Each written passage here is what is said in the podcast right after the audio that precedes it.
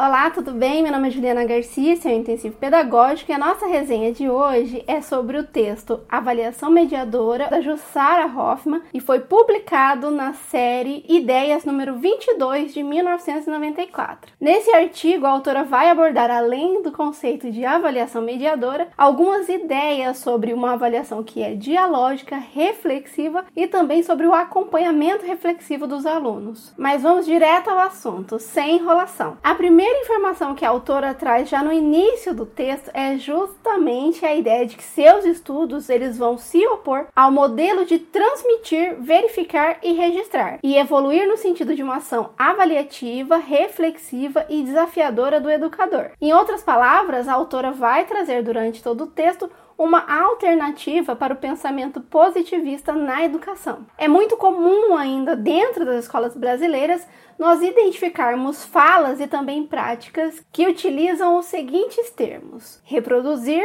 ou copiar, classificar, selecionar, avaliar, sistematizar, ensinar padrões de comportamento, ensinar padrões de passividade ou qualquer outro termo que nos lembre exatamente a atividade de um cientista com seus ratinhos ou pombos. É importante a gente dizer que a ciência atual ela não considera mais essas ideias e a legislação educacional também não utiliza mais esses ideais. Inclusive, os últimos 20 anos houve uma intensa produção de material educativo, seja por programas ou legislação, que define os novos rumos da educação. E é dentro dessa ideia inicial que eu vou trazer dois questionamentos que a autora traz e que são muito relevantes. O primeiro é: em qual medida o pensamento positivista e classificatório ainda é encontrado dentro das escolas ou ainda é utilizado na prática dos profissionais da educação. Segunda informação, ou segundo questionamento, em que medida as universidades estão preparando os novos professores para atuar numa lógica diferente. Isso porque é comum nós lermos todos os livros, mas acabarmos imitando ou utilizando os nossos exemplos reais, os nossos professores dentro da sala de aula como parâmetro de como nós vamos fazer a nossa prática pedagógica. E é justamente por causa dessa diferença entre o que lemos e o que vemos dentro da universidade, ou da dicotomia entre a teoria e a prática, ou ainda em bom português, o falar de uma forma e fazer de outra, é que a gente ainda vê esse modelo de educação sendo reproduzido logo na base. Outro conhecimento prévio que eu vou trazer agora e que é super importante para todos nós compreendermos melhor esse artigo científico são as ideias da Jussara Hoffman. Jussara não defende de forma alguma a ideia de julgar outros seres humanos ou julgar resultados para saber que aluno é bom e que aluno é ruim. Ela também não defende classificação de alunos. A avaliação para ela é momento para refletir sobre o processo de ensino formular e reformular hipóteses. É dialógica, ou seja, ocorre em forma de diálogo, mas a gente já vai voltar a essa ideia. É interativa, espaço de trocas e de confronto de ideias. Significa descobrir as coisas, organizar experiências, compreender progressivamente as noções. É uma ação provocativa do professor que desafia o aluno a refletir sobre as experiências vividas e, por fim, busca levar o aluno a patamares qualitativamente superiores por meio de um julgamento que não é de resultados e sim de algo mais global. A partir desse primeiro relato, já tem duas informações que a gente vai conversar logo em seguida. A autora vai falar de dois conceitos ou duas ideias que nós temos que ter em mente, ou nas palavras dela, duas premissas. A primeira é confiar na possibilidade de o aluno construir as suas próprias verdades, ou seja, acreditar no potencial dos alunos, acreditar na inteligência dos seus alunos e também valorizar suas manifestações e interesses. A autora também fala em três princípios, que segundo ela são o de investigação precoce, onde o professor faz provocações intelectuais significativas. Preste atenção na palavra provocações. Ela também fala no princípio da provisoriedade, sem fazer juízo dos estudantes, sem julgar os estudantes, e por fim, o de complementariedade, que complementa as respostas velhas com conhecimentos novos. Então, nós vamos sempre fazendo ação de complementar, de suplementar, de trazer mais informações. Mas veja, eu não transmito, eu não trago todas as verdades. Eu verifico onde o aluno está e eu complemento as informações. E tudo isso porque a autora entende o aluno como um ser ativo que constrói o seu conhecimento e o professor para ela é alguém capaz de criar situações desafiadoras que tornem capaz a reflexão e a ação, tornando assim a aprendizagem mais significativa. Falando em aprendizagem significativa, se você gosta de resenhas de livro e também de legislação educacional, não se esqueça de se inscrever nesse canal, acionar o sininho porque nós temos conteúdo inédito toda semana. Mas entrando definitivamente no artigo da autora. Durante todo o texto, além dessas relações sobre a avaliação que tem uma ótica positivista e também a avaliação mediadora, a autora traz falas de professores e principalmente o que os professores acreditam ser diversos termos que ela utiliza frequentemente. E com isso, nós conseguimos enxergar um paralelo que ela vai criando em todo o texto. E é por isso que a partir de agora eu vou começar a falar sobre esses termos, como algumas pessoas compreendem e o que eles realmente significam. Eu gostaria que você ouvisse simplesmente cada uma das alternativas, A ou B, e fizesse uma breve reflexão sobre qual duas das alternativas combina mais com você ou faz mais sentido para você. Primeiro termo ou primeiro significado que nós vamos analisar é justamente o de aprendizagem. Então, na forma A de ver aprendizagem, ela seria aprender e produzir melhores resultados, melhores notas, ter mais acertos que erros, realizar um comportamento esperado, agir dentro de um padrão esperado. A segunda forma, ou a forma B de enxergar essa temática, ela entende que aprender é descobrir a razão das coisas, é organizar as experiências experiências vividas, é compreender progressivamente as coisas que acontecem ao meu redor. O segundo termo que a autora analisa bastante dentro do texto é o diálogo ou a relação dialógica, que também há duas formas da gente enxergar esse mesmo conteúdo.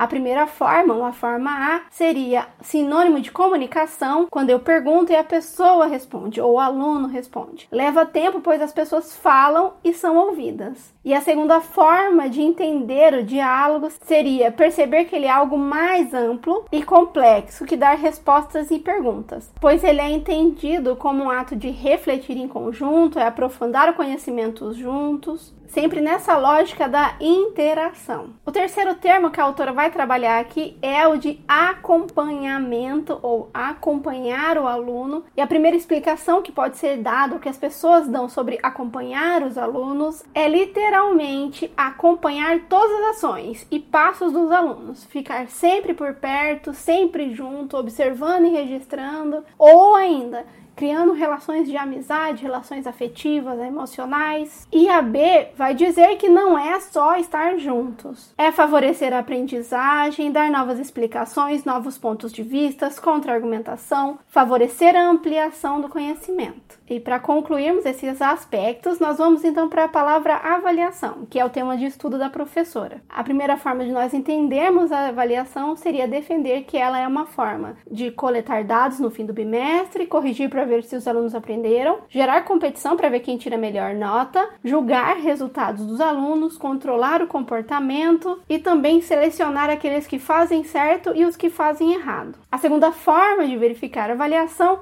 seria preparar uma atividade desafiadora para que os alunos reflitam, desenvolver atividades para troca de ideias e para ampliar a visão dos temas, e atividade de confronto de ideias e reorganização do saber. Provavelmente você já deve ter notado que todas as alternativas A, elas representam ou elas combinam mais com a visão positivista e classificatória da educação. E todas as alternativas B, ela tem mais relação com a avaliação mediadora. E se você respondeu certinho ou fez as reflexões durante a nossa observação, é provável que nesse momento você já consiga se autoavaliar ou verificar a prática que hoje é feita efetivamente em suas aulas. A autora também fala que nós, professores, já temos acesso a essas informações, já conhecemos esses conceitos, mas por algum motivo, por alguns motivos, nós não colocamos isso ainda em prática não colocamos a avaliação mediadora em prática. seja porque nós não acreditamos ou desacreditamos na importância da avaliação ou na efetividade dessas novas práticas. Também há a probabilidade de nós não nos responsabilizarmos pelo processo educativo e continuar culpando os outros ou culpando quem não conseguiu aprender. Também há a probabilidade de estarmos paralisados na ideia de que falta tempo, há muita atividade,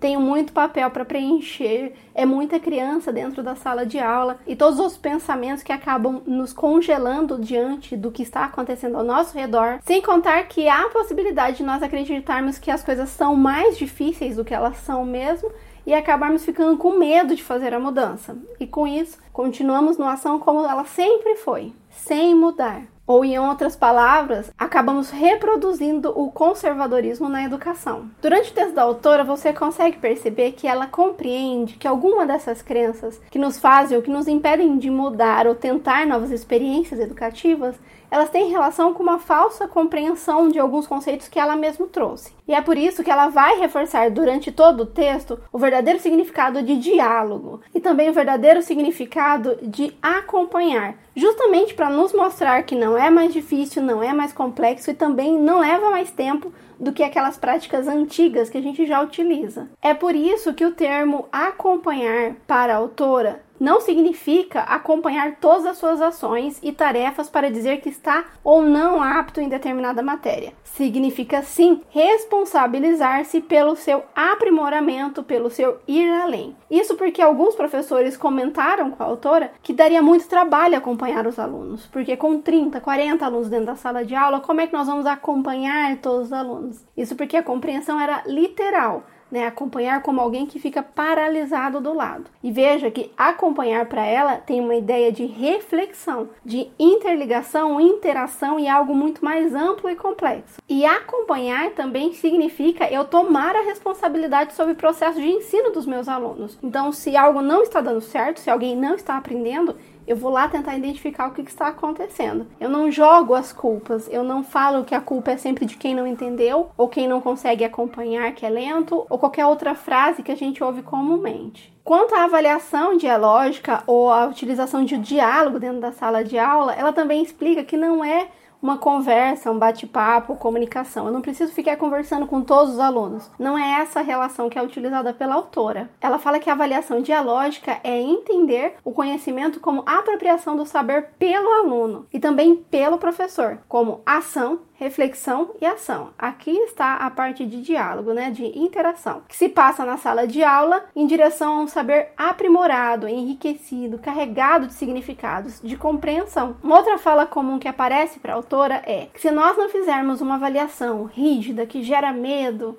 ou punitiva ou exigente, os alunos não vão ter uma educação de qualidade. Que a educação de qualidade estaria ou seria equivalente a essa forma mais exigente de ver o mundo. A autora também não concorda com isso. Inclusive, ela acredita que isso afasta as pessoas ou afasta os alunos da escola. Para concluir ou para fechar o nosso raciocínio sobre avaliação mediadora e todos os componentes que a gente vai verificar quando falamos sobre a Jussara Hoffman, eu vou trazer um conhecimento que é muito importante mas que a autora só traria 10 anos após esse artigo. Mas como eu disse, ele é fundamental para que esse artigo faça sentido, ou principalmente para que a gente consiga aplicar os conhecimentos que a autora trouxe nesse artigo. É por isso que eu vou falar agora quais são os direcionamentos para a avaliação mediadora, ou em outras palavras, quais são as ações que nós professores podemos e devemos tomar para que a avaliação seja significativa, seja mediadora. E eu vou falar rapidamente cinco itens. Primeiro, oportunizar aos alunos muitos momentos de expressar suas ideias. 2. Oportunizar discussões entre alunos a partir de situações problematizadoras. 3. Realizar várias tarefas individuais, menores e sucessivas, buscando entender as respostas apresentadas pelos alunos. 4. Em vez de certo e errado e da atribuição de pontos, fazer comentários sobre as tarefas dos alunos, auxiliando-os a localizar as dificuldades, oferecendo-lhes oportunidade de descobrirem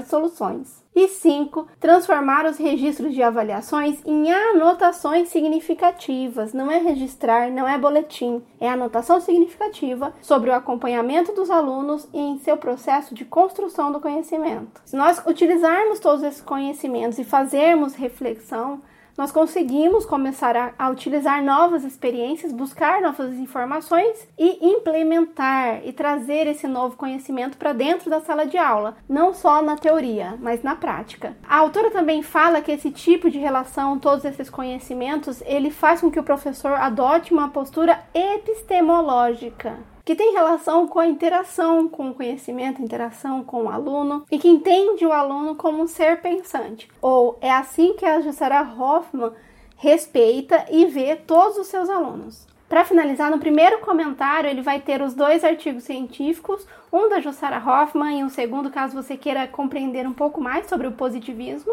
E lá na nossa plataforma, no intensivo pedagógico, agora começa a falar como é que esse conteúdo cai em provas. Também preparei para você um material de apoio, um quadro resumo e comentei 55 questões de concurso que é para você verificar bastante a sua aprendizagem e nunca mais ter dificuldade em provas. Não se esqueça também de curtir esse vídeo porque isso é muito importante para nós. Por hoje é só, um abraço e até a próxima!